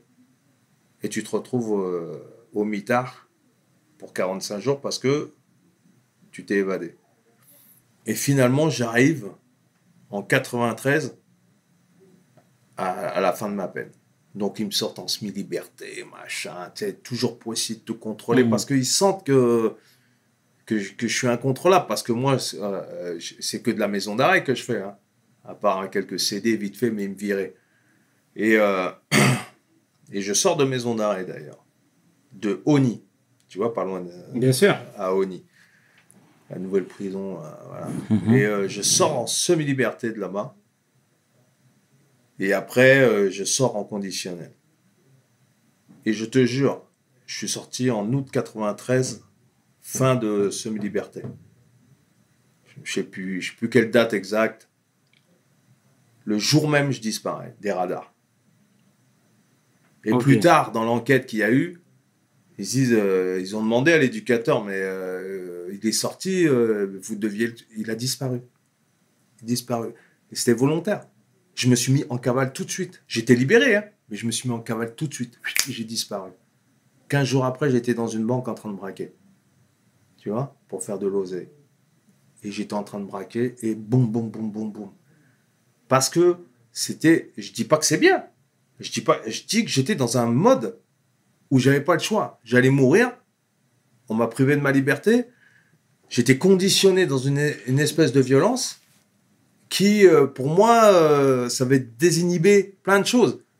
C'est-à-dire que moi, ça ne me dérangeait pas de prendre un calibre et de monter sur un braco et d'aller braquer des banques. Hop, c'était normal. C'est ma vie. Qu'est-ce qu'il y a? Et de toute façon, euh, dans ma tête, je me disais, quitte, euh, quitte à mourir, autant se faire allumer euh, Mhm. En sortant d'une banque. Voilà, quelle belle mort. Salut, au revoir. Mais il est hors de question euh, de, de rentrer dans un système social, euh, déjà, euh, qui m'a condamné. De deux, euh, qui, qui, ça durera pas. Et ensuite, c'est un choix. Et je prends le choix de... de, de- C'est une erreur. Je dis Mhm. pas qu'il faut le faire. C'est ce que j'ai vécu. À l'époque, dans mon état d'esprit, je dis, mais j'en ai rien à foutre de votre système. Eh, c'est bon. Paf Et là, aujourd'hui, tu regrettes ou pas? Je regrette rien. Ça a été dans ma formation. D'accord. Tu sais, aujourd'hui, on a enlevé le parcours initiatique. D'accord? Dans la plupart des êtres. C'est pour ça qu'ils ont. Ça fait partie du parcours initiatique. Autant dans le bien, autant dans le mal. Si tu veux vraiment savoir qui tu es, il faut faire les deux parcours. Connaître tes limites, voir jusqu'où tu peux aller. Mhm. Alors, je dis pas que c'est bien. Je dis que ça fait partie de mon, de mon histoire. Et donc, hop, ça, les choses, elles s'engrainent. Et un jour, je- je- je- j'ai une planque dans le Pays Basque, dans une petite maison à la montagne, comme ça. Et euh, ça s'appelait Amayatipia, ça veut dire petit fusil, la petite maison, comme ça. J'étais seul, j'étais bien, comme ça, en train de dormir. C'est super beau le Pays Basque. hein. Ainoa, c'était une petite ville comme ça, perchée dans la montagne. Et tout d'un coup, 5h55, je me ré- j'ouvre les yeux comme ça, je me réveille. C'est le silence qui m'a réveillé en fait. Parce que normalement, tu as les animaux, tu as les chiens qui aboient, tout ça. Mhm. Silence total. Je te jure, 5h59, je me dis, je suis mort. Et boum, ils font exploser la porte à l'explosif. Ils rentrent avec les lasers, les machins, les casques et tout. C'est le GIGN qui vient et bam. Et je suis à poil dans le lit, ils prennent les calibres, ils les jettent euh, sur les côtés, ils me saucissonnent, machin, et je les vois, ils sont partout, il y a de la fumée, là, tu sais. Ils sont venus me chercher à l'explosif, euh, le, le GIGN. Hmm. Et, euh, et voilà, fin de l'histoire. Et là, retour au placard. Et là, je me dis, je suis mort. Et là, je suis mort. Comment je vais faire? Et je me retrouve au placard pour des vols à main armée, machin. là, je dis, euh, Hmm. là, c'est c'est terminé. Comment? Là, je sors plus. Donc, il faut que je m'évade. il faut que je m'évade caché où il est seul. Donc, retour au bercail. Ah On t'attrape de partout. euh, Mais je voulais rebondir, excuse-moi de te couper, euh, Laurent. Euh, tu vois, dans tout ce, toute cette période sombre, là, Hmm. ta famille, c'était quoi les liens C'était quoi les rapports? Lisa, Ben, en fait, tu fais un choix, quoi. Bah, Lisa, Lisa, elle a sombré dans la cam et puis elle est morte d'une OD, tu vois. elle a fait une OD Ouais. quand tu étais là-bas? Ouais, elle est morte. Lors de ta première peine ou seconde peine? Euh, c'est sur la seconde peine. Mais bon, euh, si Mais est-ce qu'elle venait te voir déjà? Est-ce qu'elle se sentait Non, mais- coupable? pas ou, elle était tout, dé- non. ou elle était déjà, elle, dans une, Non, pas du une autre... tout. euh, En fait, c'est la faute à pas de chance. Et moi, je lui en voulais pas. Je connaissais ses faiblesses. Je savais qu'elle était toxico. Je savais qu'elle était... Et puis moi, ce qui m'a, ce qui m'a emmerdé, c'est que elle est retombée dans la cam. Et profondément. C'est-à-dire qu'elle était perdue. Je pouvais plus rien faire pour elle. Après, elle est venue au début. Puis après, bah voilà, elle venait plus. Et puis, euh, elle a fait sa vie. C'est comme ça. Tu vois, faut accepter les choses. Faut, faut les accueillir, les choses, les bonnes et les mauvaises. J'ai accepté. Après, t'as, t'as ta mère qui vient. Après, euh, tu... mais après, j'ai tellement changé que j'appartenais plus à, ce, à leur monde à eux. Quand je suis sorti euh, en 90 en permission, je me suis rendu compte de. Je veux dire, mon frère, il avait grandi. euh, tu vois, c'était. C'était c'était pas des étrangers, mais j'avais tellement changé que c'était déjà trop tard. Et en plus, moi, j'avais ma problématique. T'imagines? En fait, je voulais m'écarter d'eux pour pas leur faire de mal. Tu comprends? Il n'y avait plus rien à faire pour moi. J'étais Mm. condamné, moi. C'était fini. C'est-à-dire que c'est la marque de M le maudit, quoi. Ça veut dire que tu, tu, non seulement tu vas mourir, mais en plus de ça, tu es rentré dans une extrême violence et tu peux pas euh, faire souffrir des gens. Donc, je me sépare d'eux. Et c'est mais déjà, te voir à l'intérieur, il souffre. Tu, comme tu l'avais si bien dit dans une euh, précédente interview, Mm. euh, ils prennent une peine aussi en même temps que toi. Exactement, ouais. Mais ça, tu peux rien y faire. C'est malheureux, mais c'est comme ça. Tu es obligé. euh, c'est des dommages collatéraux, comme on va dire. C'est terrible. J'ai écrit un scénario comme ça qui s'appelait Les Innocentes. Tu vois, où, où- où- où tu voyais le parcours de toutes ces femmes, ces sœurs, ces, ces, ces gens qui, qui, qui subissent la peine de leur conjoint qui est en prison. Et qui, qui subissent, qui subissent, qui vont au parloir, qui subissent des fouilles, qui passent tu comprends, il y a tout ça qui doit vivre seul parce que euh, ben, il y a plus de revenus, etc. C'est aussi euh, c'est des conséquences de, de, de nos conneries. Tu comprends Je veux dire, c'est c'est. C'est pas seulement une personne qui va en prison, c'est aussi toute la famille qui subit la Exactement, chose. exactement. C'est terrible. Donc à partir d'un moment, je me suis séparé de ça. C'est-à-dire j'ai coupé. En fait, il faut savoir éteindre euh, ton côté humain et affectif et, sentimental. Il faut savoir le couper, sinon tu vas pas survivre. sinon tu vas souffrir. Donc tout ça, je l'ai éteint. Et, euh, et quand tu es en guerre, c'est terminé. quoi. Tu tu, tu, tu dois pas penser à ça. T'imagines, si tu penses à ça, tu, tu, tu, tu fais plus rien. Et finalement, euh, donc je me retrouve euh, retour casse-prison euh, avec des, des bracos.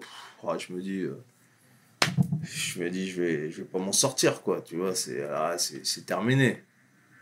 Donc, je, je, je, dois m'évader. Et donc, je suis transféré de Bayonne à la prison de Rennes où je fais le quartier d'isolement. Et ensuite, ils me transfèrent à la maison d'arrêt de Plumeur parce que j'ai fait un braquage dans la région de Bretagne, tu vois, une banque euh, que j'ai faite. Et, euh, et je me retrouve là. Et finalement, je me dis, il faut que je m'évade à tout prix. C'est en quelle année ça? Ça, c'est en 94. Et euh, donc, je mets quelques temps, je repère les lieux. Et c'est une prison très sécuritaire, en fait. hein. moderne, sécuritaire, avec des sas, avec euh, vraiment, c'est une prison moderne, toute neuve. Et je me dis, ça va être dur de, partir. Donc, je, ch- je cherche un moyen pour pouvoir m'évader.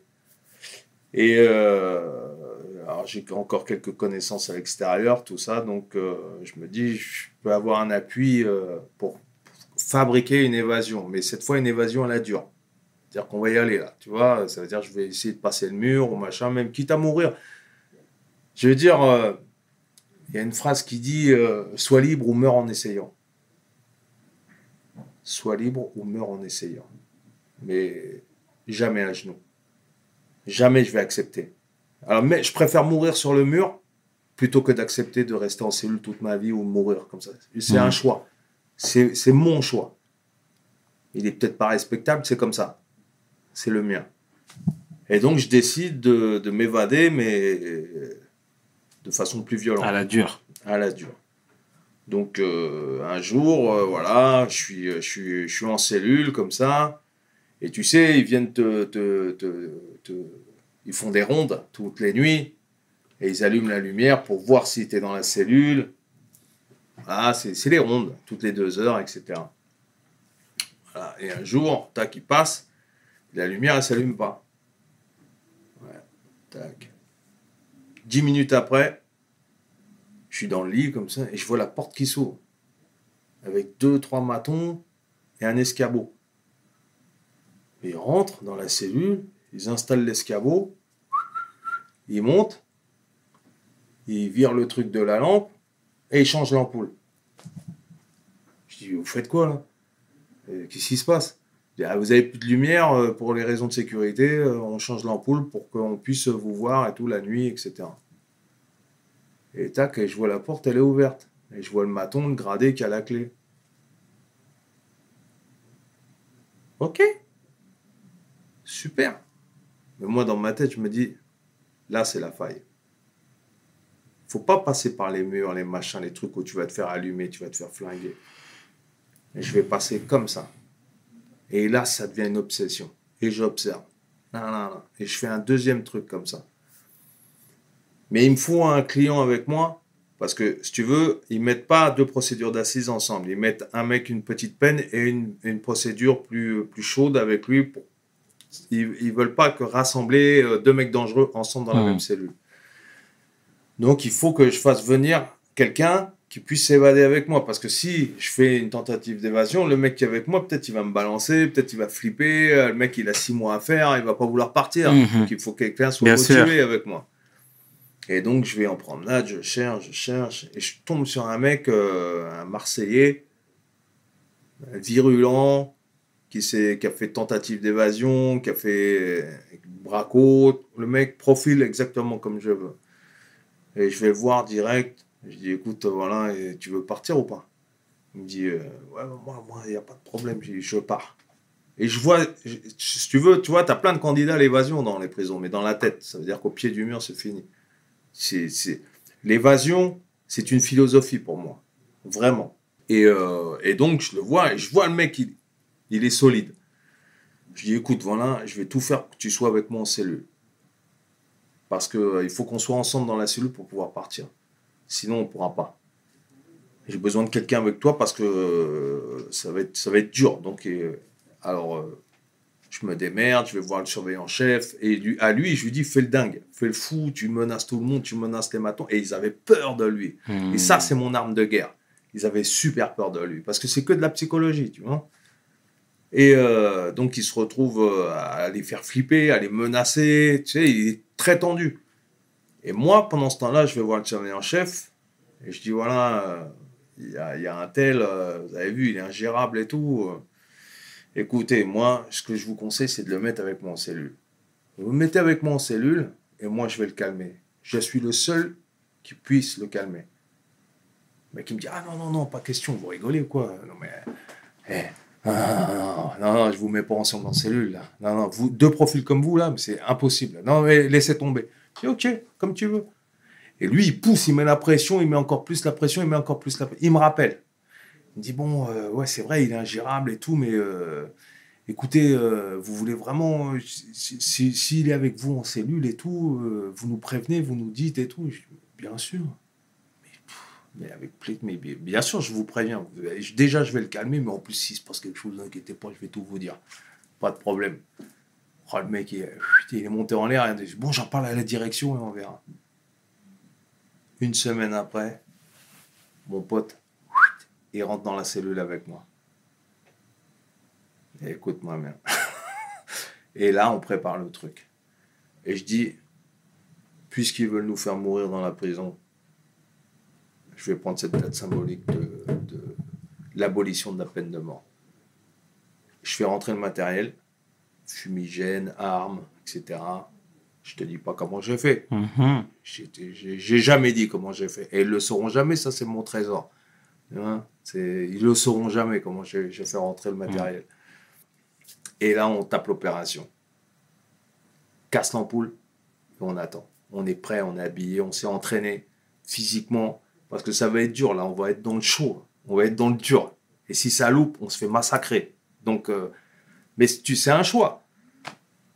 Et là, on les entend arriver comme ça ils mettent la clé. Et tu regardes euh, le clip de Grand Corps Malade, le bout du tunnel, tu as la scène complète de l'évasion, de l'ouverture de la porte, la prise d'otage jusqu'à la sortie. D'accord.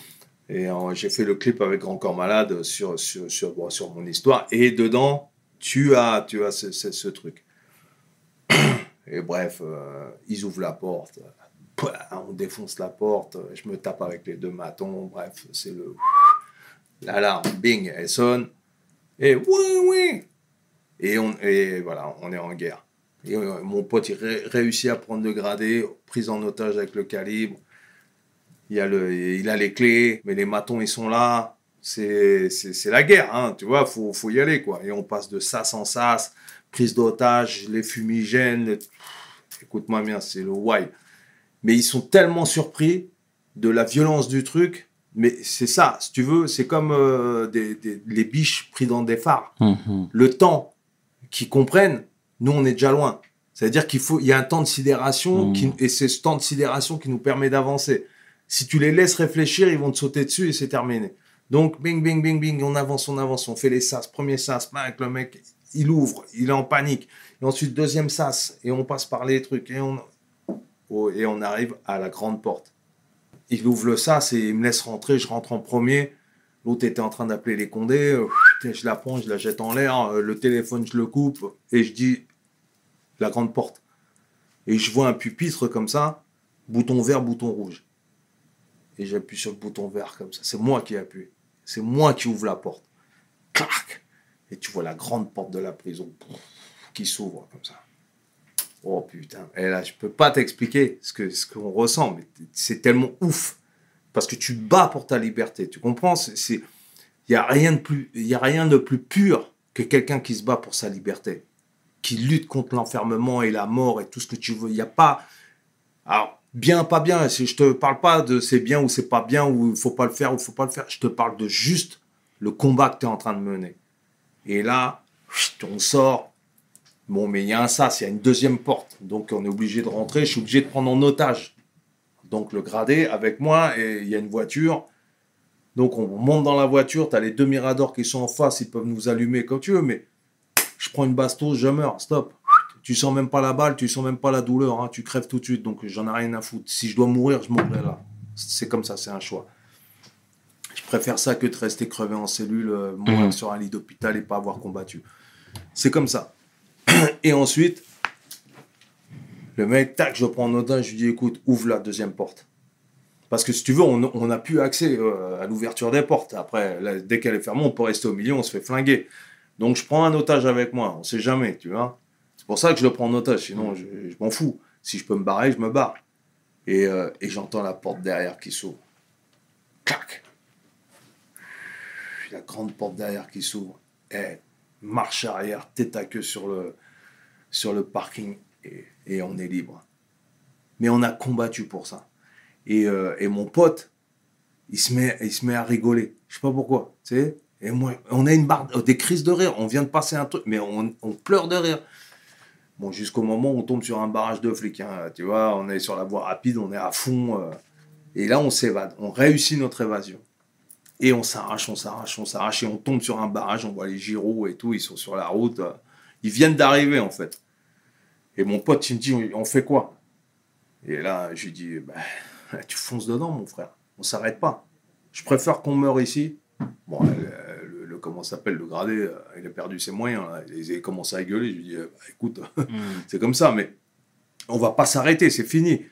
Dire, euh, si on se fait allumer, on se fait allumer. Si on se fait tamponner, on se fait tamponner. Si, si, euh, si on doit claquer, on claque. Et on, et on réussit à défoncer le barrage. Et on passe. Et on, et on, on sort de la voie rapide, parce que la voie rapide, après, ils t'attendent là-bas, là-bas, là-bas, Mhm. là-bas. On abandonne la voiture et là commence une cavale. Et là, ce moment extraordinaire, c'est que on abandonne la voiture, je lâche l'otage, je l'attache à un poteau quelque part, et, et on est dans, dans la nuit. Et tu sais, en prison, tu vois pas les étoiles. Tu vois pas le, tu sens pas le vent, t'as pas, t'as pas d'arbre, t'as rien. C'est minéral, c'est du béton, c'est c'est de l'acier, c'est, des barreaux. Et là, je suis en train de marcher sur une route, dans la campagne, comme ça, et je lève les yeux comme ça, et je vois la voûte céleste. Et je viens de combattre pour ma liberté, et c'est extraordinaire. Et je vois mon pote en train d'embrasser les arbres. Je lui dis, mais qu'est-ce que t'es en train de foutre? Mais ça fait 15 ans que j'ai pas vu un arbre. Et il a embrassé les... et tu vois, et là, et là, on commence une cavale. euh, Qui dure Ah. combien de temps? Euh, 4-5 mois, mais en feu, quoi. Tu vois, l'évasion qu'on vient de faire, c'est chaud bouillant. Là, ils se disent deux individus dangereux dans la nature, là, on va mettre le paquet. Et euh, donc, euh, on arrive, euh, on- on rentre dans une baraque, on prend une voiture, on vole une voiture, on revole une voiture, machin, on, va, on trouve dans une planque, dans une planque, euh, ils nous repèrent, on arrive à s'arracher avant, ils pètent avec le GIGN, on arrive à s'arracher, ensuite, euh, et on s'arrête pas pendant quatre mois, et on fait on braco sur braco et on explose et on explose. Mais ils sont toujours derrière nous, c'est toujours la pression. Jusqu'au jour où ils nous retrouvent et on se retrouve en- encerclés dans une, dans une ferme.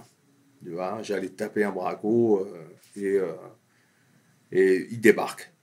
Ils arrivent et là c'est le raid, ils nous encerclent, ils sont sur les toits, ils sont partout et, voilà quoi, on est mort. Et là, euh, on se retrouve. alors, il y a un choix à faire ou tu prends les armes et tu les affrontes et tu meurs, et tu fais un suicide cop, tu vois, tu te dis voilà, j'arrête et tout, ou, euh, ou euh, tu te rends et euh, bah, tu, gardes espoir. Et mon pote, il veut pas se rendre. Et moi, je, me dis, tu vois, moi, instinctivement, j'ai toujours de l'espoir. Je suis pas un mec qui va me suicider ou qui. je me dis, ok, j'ai perdu là, mais je vais gagner la prochaine fois. C'est comme ça, ma mentale, elle est comme ça. Et ça m'a beaucoup servi. Je me dis, ah ok, vous avez gagné, vous êtes là, on est mort. On a tenté ce qu'on avait à tenter, on a fait ce qu'on avait à faire. Maintenant, ben, on, on retourne au truc. Mais il faut que je, je- je dise à mon pote aussi, euh, parce que je ne vais pas le laisser. Tu vois, c'est quand même euh, un frère d'évasion. Mhm. Je ne vais pas, je vais pas euh, le laisser sortir, se faire allumer, et puis moi, je reste tranquille. Je dis, si tu sors avec les armes, je sors avec toi. Et je te le dis tout de suite. Parce que lui, il ne se rendait pas compte à qui il avait affaire. Mhm. Je dis, eux, tu les, tu les toucheras même pas. Il faut qu'on essaye de prendre la voiture, il faut qu'on s'arrache. Je dis, écoute, c'est mort. Eux, c'est des spécialistes. C'est terminé. Ils sont là. Quand ils sont là, c'est fini. Et euh, ils ont tout sécurisé. Euh, Tu peux essayer tout ce que tu veux. Tu vas tirer, tu vas les allumer. Ils vont ils vont t'allumer. Tu seras, tu seras cloué au mur. Alors tu choisis. Ou ça, ou ça. Ou la vie, ou la mort. Mais je te laisserai pas. Je ne peux pas te laisser. Tu vois. Et euh, il prend le calibre, il le pose comme ça. Il dit, putain, mais tu vois, dégoûté. Et moi aussi, je suis dégoûté. Euh, Voilà, mais tu fais quoi? Tu, si, tu veux, si tu veux mourir, tu y vas. Et voilà, et on se rend, et terminé. Placard. Retour en enfer. Mais cette fois, le, le degré de dangerosité, il a augmenté. Bien sûr. T'imagines? Donc là, quartier d'isolement. Total. Retour à la case prison. Et surtout, la grosse punition, là, c'est la Mhm. sanction. La sombre est le moment. Là, on arrive, quartier d'isolement. Et ça, tu sais pas quand tu rentres. Enfin, tu sais quand tu rentres, tu sais pas quand tu sors. Donc, euh, ils nous placent en quartier d'isolement. Donc, tu as un statut qui s'appelle le statut DPS, détenu particulièrement surveillé. Donc, rotation tous les trois mois, transfert tous les trois mois. Quartier d'isolement total.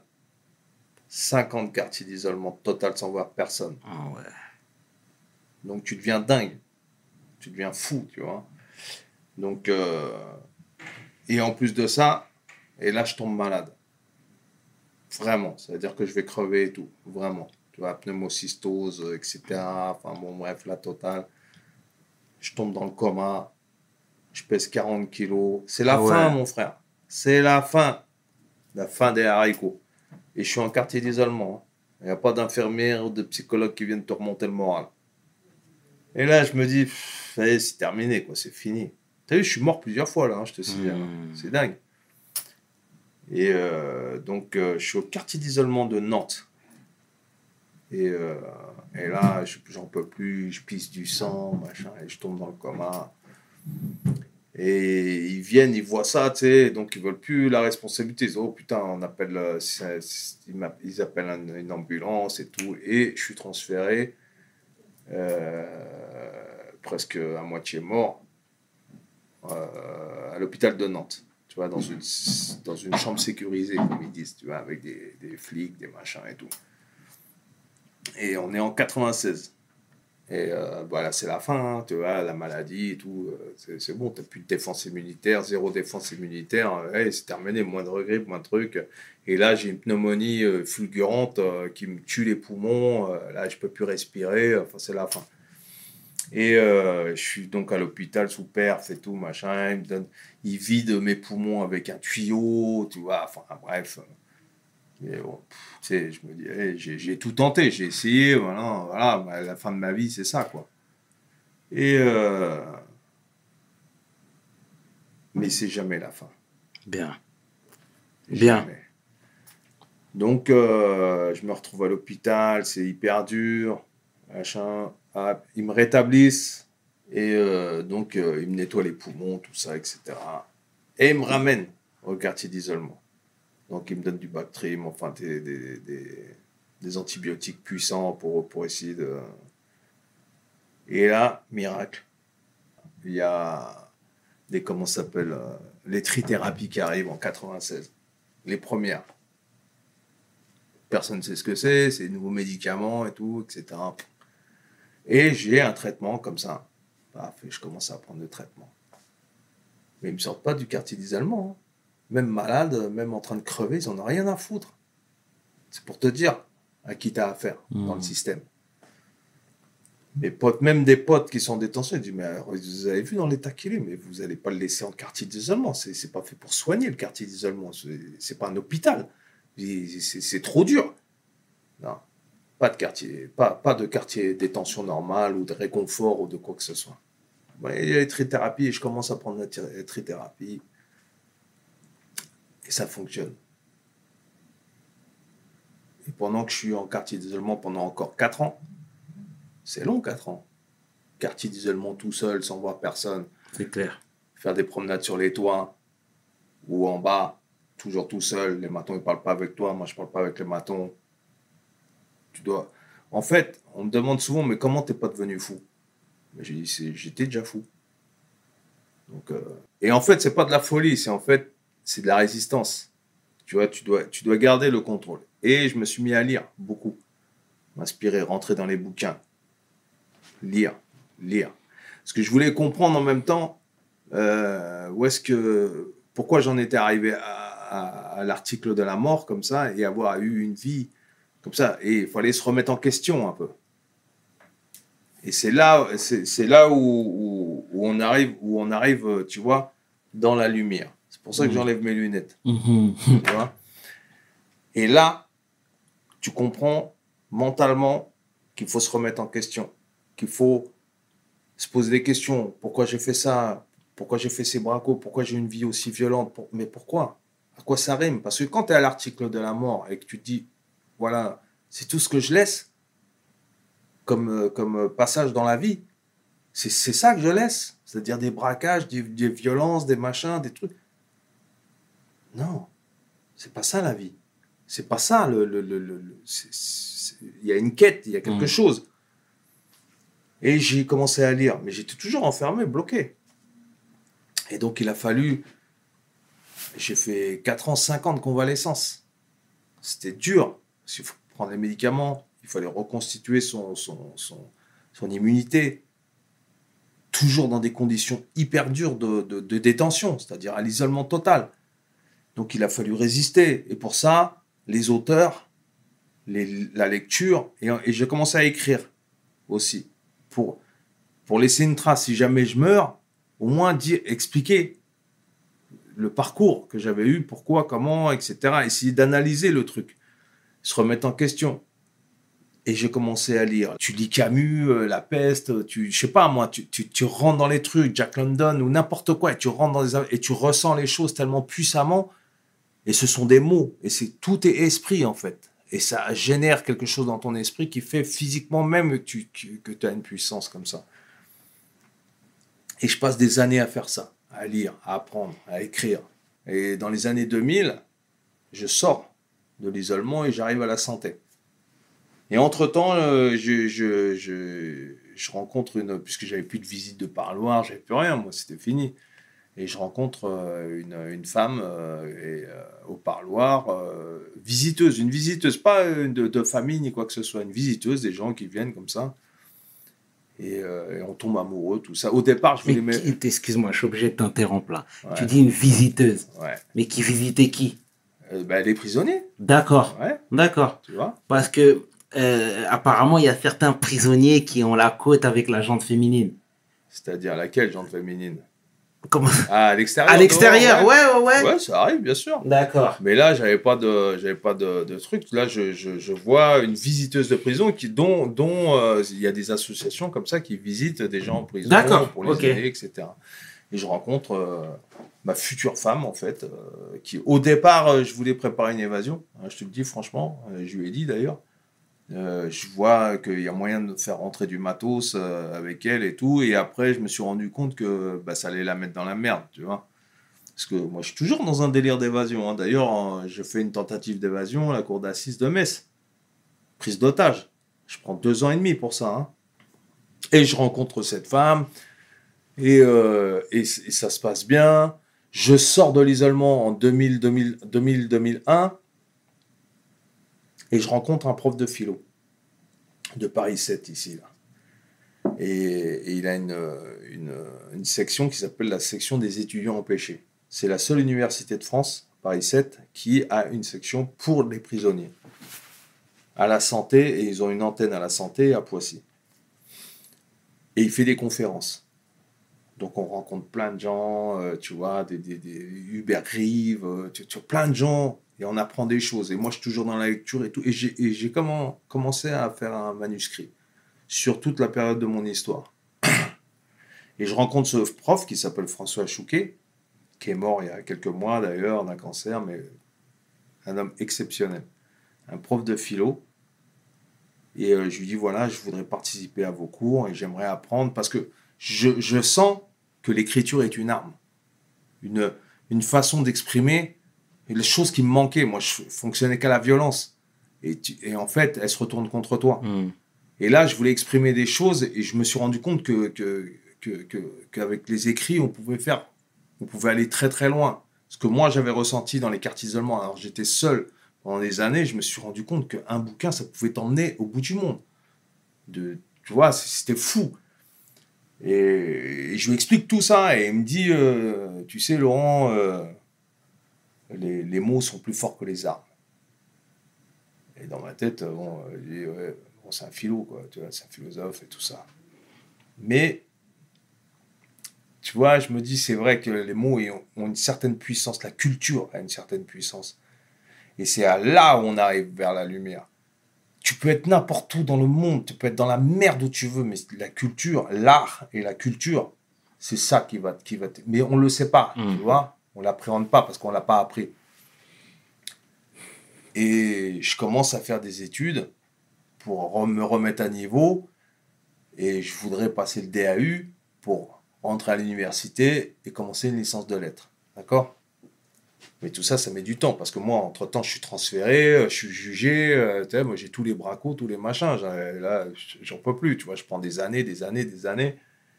Et euh, mais je me dis, c'est la seule solution pour pouvoir sortir de, pour pouvoir m'évader du statut dans lequel on m'a enfermé et que je me suis enfermé de bandits, de mecs dangereux, etc., etc. Chose qu'au au fin fond de moi-même, je ne suis pas. Mais euh, socialement, je le suis. C'est comme ça. Malgré moi, c'est comme ça. Voilà. Mais j'ai commis des actions. Je veux dire, euh, c'est pas, euh, voilà, hein, c'est la réalité. Et donc, je continue, j'étudie, je, rentre dans un truc comme ça, et ça, et ça m'apporte, ça me nourrit. Et plus j'écris, plus je me libère. Et je me libère de plein de choses, tu comprends? Et bref, et je continue ça, mais je suis transféré. Après, euh, je suis transféré en centrale sécuritaire, puisque j'ai une peine, euh, je suis condamné, euh, j'ai des années, mais à non plus finir. Je te dis, je sors en 2040. Et finalement, en France, il y, a- il y a la compression des peines, c'est Mhm. maximum légal à 30 ans, en fait. Tu vois, donc ils te réduisent, ils enlèvent toutes les peines et ils te réduisent à 30 ans. Et euh, voilà, moi je suis, je suis arrivé, j'avais euh, une trentaine d'années à faire. Mais là, quand tu es dans le camion, tu es condamné définitif et que tu as 30 ans à faire, tu te dis, mais je vais jamais m'en sortir. C'est trop loin. Mais bon, c'est- tu vois, et là, on rentre dans un nouveau monde. C'est-à-dire, euh, le- les centrales sécuritaires, c'est très, très spécial. C'est très. Alors, j'avais le parloir avec euh, Leïla, mon, épouse, etc. Bon, bref. Et, euh, et on. Donc, la centrale, c'est, bah, des gens qui ont perpète, qui- c'est très dur. Et si tu veux, là aussi, il a fallu combattre contre cette espèce d'enfermement d'oubli. Tu vois, c'est des, des tombeaux à ciel ouvert. hein. Je te le dis. Hein. C'est, là, on te met là-dedans, c'est, terminé. Tu sors plus. t'es- Et j'appelle ça le peuple des murs. Les gens, ils deviennent gris comme les murs. Ils deviennent la prison. Ils sont ingérés par la prison. Et moi, ça, je voulais pas. Je dis pas, je dis pas que je suis un cadeau. Mais je dis qu'à un moment donné, les humains, tu dois les traiter comme des humains. Et viens pas pleurer si tu les traites comme des chiens. D'accord? C'est-à-dire que la récidive que vous avez, vous la méritez. Tant que vous traiterez des gens comme ça, tant que la façon de traiter des gens, ça sera de les traiter comme des sous-humains, en dessous l'échelle sociale du teckel qui se balade euh, et dont on s'occupe, tant qu'on sera traité en dessous des animaux domestiques, et salut, au revoir. Tu vois Donc à partir de là, alors, on est d'accord, on n'est pas d'accord avec moi, je m'en fous. Ok C'est comme ça. Mais la révolte, elle est là. Et cette révolte-là, tu peux pas, tu peux pas l'accepter. Et surtout quand tu commences à apprendre, quand tu lis les histoires de Ho Chi Minh, quand tu lis des histoires de combattants, de gens qui ont combattu pour la liberté et qui se sont battus et qui se sont fait massacrer. C'est vrai. C'est vrai. Tu vois C'est vrai. quand tu vois, quand tu vois euh, Allende, quand tu vois des gens, des, des, des gens de la CIA qui sont venus aller les tuer, quand tu vois que le monde est comme ça, et que toi, tu dois accepter, et toi, te, te sentir coupable parce que tu as fait ça, tu as fait ça, mais j'ai rien à subir, moi. Moi, je, je me révolte. Je me révolte parce que la révolte, elle est saine. Et donc, j'ai su dans un processus comme ça, mais en même temps, j'apprends. Et pour vraiment, je te la fais courte parce qu'il y a, il y a plein d'événements qui se passent, mais pour, pour vraiment sortir de, de, de ça, s'évader encore, parce que c'est une démarche d'évasion, ça. hein. Je crée le premier blog de détenus en, 4, en 2005 sur le Nouvel Ops. D'accord? Je suis pigiste pour le Nouvel Ops alors que je Oh, suis excellent. Enfermé en centrale sécuritaire Mmh. à Moulin-Isor, la centrale sécuritaire la plus dure d'Europe. D'accord? Je crée le premier blog d'un prisonnier qui fait une chronique tous les 15 jours à l'écrit. Je fais des articles et des dessins, des articles, des dessins toutes les semaines dans le Nouvel Ops. Et j'arrive à créer des articles et, et ça explose, quoi. C'est putain, on n'a jamais vu ça. Le mec, il fait des chroniques sur sa vie carcérale, ce qui se passe à l'intérieur de la prison, c'est le premier qui fait ça. Même, même euh, euh, Ali Badou, un jour sur Canal, euh, il interviewe Banater et il lui parle de moi. Je, je vois ma photo à la télé alors que je suis en prison, quoi. Tu vois, enfin, bon, bref. Et, et, et, et- et les di- la direction, ils deviennent dingues. Le ministère, ils deviennent fous. Mais comment il fait, le mec pas, Parce que je passe pas. C'est un blog pirate, hein. Je passe pas par la censure, moi. hein. Donc, je les dégomme. Le système carcéral, je le démonte. Mhm. Et bam, et bam. Et ça, c'est l'écrit. La puissance de l'écriture, c'est ça. Je partage avec les autres à l'extérieur. Et c'est des, c'est des bouteilles à la mer, c'est des messages. Et j'envoie. Et je rentre dans une lutte comme ça, tu vois. Et ça apporte. Et moi, ça m'apporte, ça me nourrit. Je suis toujours dans ce combat. En plus, je vais mieux, je suis bien. Et je suis transféré pour euh, des raisons disciplinaires, toujours, à la, mé- à la centrale de Poissy. Mhm. Et, euh, et après, euh, euh, j'arrive euh, toujours dans cette optique d'écriture. Mon premier bouquin sort en 2003 quand même. La guillotine carcérale, il sort en 2003. J- J'édite un bouquin. C'est-à-dire que mon statut, il change. Je deviens écrivain, je deviens pigiste pour le Nouvel Ops, et je suis en train de construire. C'est-à-dire que je me rends compte qu'il n'y a pas de limite en fait. Même je suis au fin fond d'un trou, j'arrive à construire tout ça. Et c'est ça qu'il faut, comprendre. Et, euh, et tu peux le faire, mais c'est juste de la volonté. C'est-à-dire n'importe qui, mais je rien de plus que les autres. hein. Sauf que moi, j'y crois. Bien. Et après, après tu lis, tu lis, tu lis euh, tu- de la psychologie, de la philosophie, etc. Et tu, et tu nourris, et tu deviens vraiment fort à- grâce à la culture Mhm. et à l'art, etc. Et tout ça pour te dire que finalement, je reprends espoir en, la vie, parce que déjà, je, physiquement, je reprends le sport, je, je tu vois, je, suis- vraiment au top. Et, euh, et j'ai ma petite fille en plus, tu vois. Je sais que je peux faire des enfants, tu vois, parce que si tu veux, tu, n'es plus contaminant à partir d'une certaine euh, charge virale. À partir, c'est terminé. Tu n'as plus, plus de virus. Le virus, il disparaît. Et je deviens père en 2008 de ma première fille que j'appelle Chileli, qui s'appelle, euh, qui, qui en kabyle, ça veut dire liberté. Et euh, c'est elle qui me fait sortir parce qu'ils me font, ils me font sortir de la prison pour aller à la maternité. Et, tu comprends, tout ça, ça devient, je deviens père, je passe mon diplôme, je le réussis, je suis universitaire. Tu comprends, je suis dans une démarche comme ça. Et là, là les portes elles s'ouvrent. Là, la lumière elle s'ouvre. Tout ça parce que j'ai changé de, de, de mécanisme. Jusqu'à ce que, jusqu'à ce que j'arrive en 2010 à proposer une conditionnelle. Je suis dans les temps pour proposer une conditionnelle. Et en janvier 2010, j'obtiens ma conditionnelle et je sors de tout cet enfer. Et là, je te dis que tout est possible. T'as sûr. Vu T'as vu tout le parcours que j'ai Tu fait dans reviens le de noir loin. Tu reviens de loin. et aujourd'hui, j'ai fait le clip avec Grand Corps Malade. Je, je, je suis en train d'écrire une série. Je vis, je voyage. J'ai fait le tour, de, le tour du monde. Là, en 10 ans, là, j'ai fait le tour du monde. Je suis allé dans des pays, des machins. Tout ce que j'ai, tout ce qu'on m'a enlevé, je le vis. Et aujourd'hui encore, je le vis encore. Et j'aime la vie, j'aime les gens, je partage. Et je veux que les gens ils comprennent que rien rien n'est figé.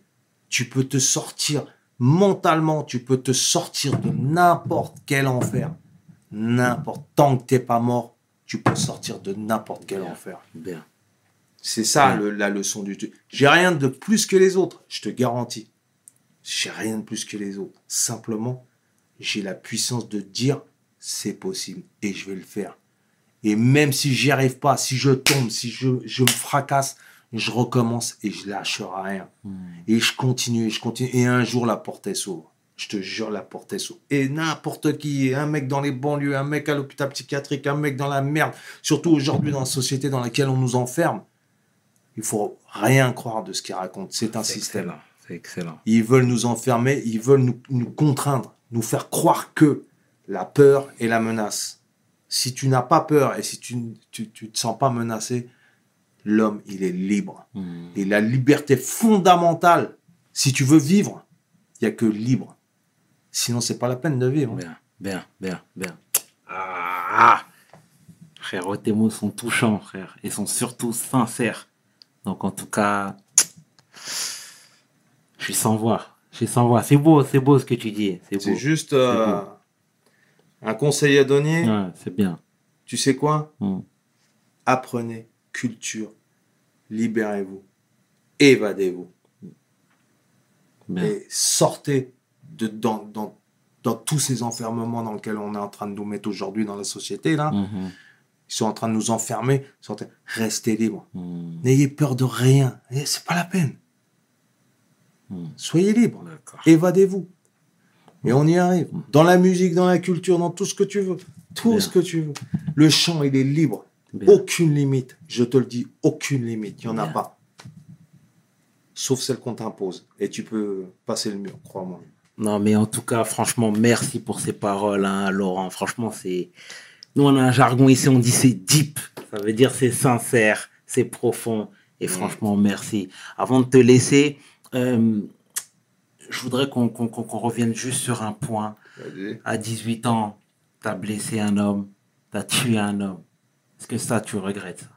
Je re- Ouais, ouais, ouais, bien sûr. Ouais, ouais, je- c'est- c'est c'est une chose que j'aurais euh, aimé ne pas, ne pas avoir fait. Mhm. Maintenant, et j'accepte, euh, c'est comme ça, j'accepte euh, le truc. Maintenant, rien ne justifie Mhm. la mort de quelqu'un et rien, absolument rien. Et Donc, euh, ouais, évidemment, je, je- je- évidemment, je regrette. d'accord. Et je regrette pas par rapport à ce que j'ai vécu. Je regrette de l'avoir fait. Oui, j'entends bien, j'entends bien. Et là, du coup, y a-t-il qui a 13 ans maintenant? Ouais. Qui, ouais, y a-t-il qui a 13 ans? Est-ce que tu lui raconteras sans concession toute ta vie là? Mais j'ai aussi sa sœur qui a 8 ans. Oh, félicitations. Ouais, j'en ai deux. Bien, Donc, euh, et euh, je leur ai tout raconté, absolument tout. bien. Et elles n'auront pas de limite. Et elles ne seront pas limitées, ce seront des femmes libres C'est qui se excellent. battront. Excellent, excellent. Excellent, je le souligne une énième fois. Qu'est-ce qu'on peut te souhaiter pour la suite, Laurent? Vivre libre Ouais, et, et toujours euh, se, se sentir bien, quoi. Il n'y a pas. Et apprendre. On, a- on apprend tous les jours. Bien. Tout va bien, quoi. Et la vie, elle est belle. La vie est belle comme un prisonnier qui s'évade.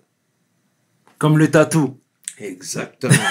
et tu sais, ça, c'est une phrase que j'ai lue euh, en sortant de prison et je l'ai vue sur, Ouais. sur un pont, comme ça, en face de la mer. Non, en tout cas, c'est, très beau, très juste tout ce que tu as dit, Laurent. Encore une fois, au nom de toute l'équipe de Hustle, nous te remercions d'avoir fait le déplacement, d'être venu, de nous avoir parlé, raconté ton histoire. Franchement, de nous avoir conscientisé, de nous avoir stimulé, boosté. Tu t'en rends peut-être pas compte, mais tu nous fais du bien. Tu nous fais du bien. Et t'es la preuve, t'es la preuve vivante que rien n'est impossible. Rien n'est impossible et il faut partager. Il faut partager. T'as raison. Et c'est ce qu'on essaie de faire à travers We Hustle. Super. Voilà, en tout cas, c'est cool. C'était 500 avec l'homme que l'on nomme Laurent Jacquat pour We Hustle. Mes paroles valent Peace. We hustle, baby.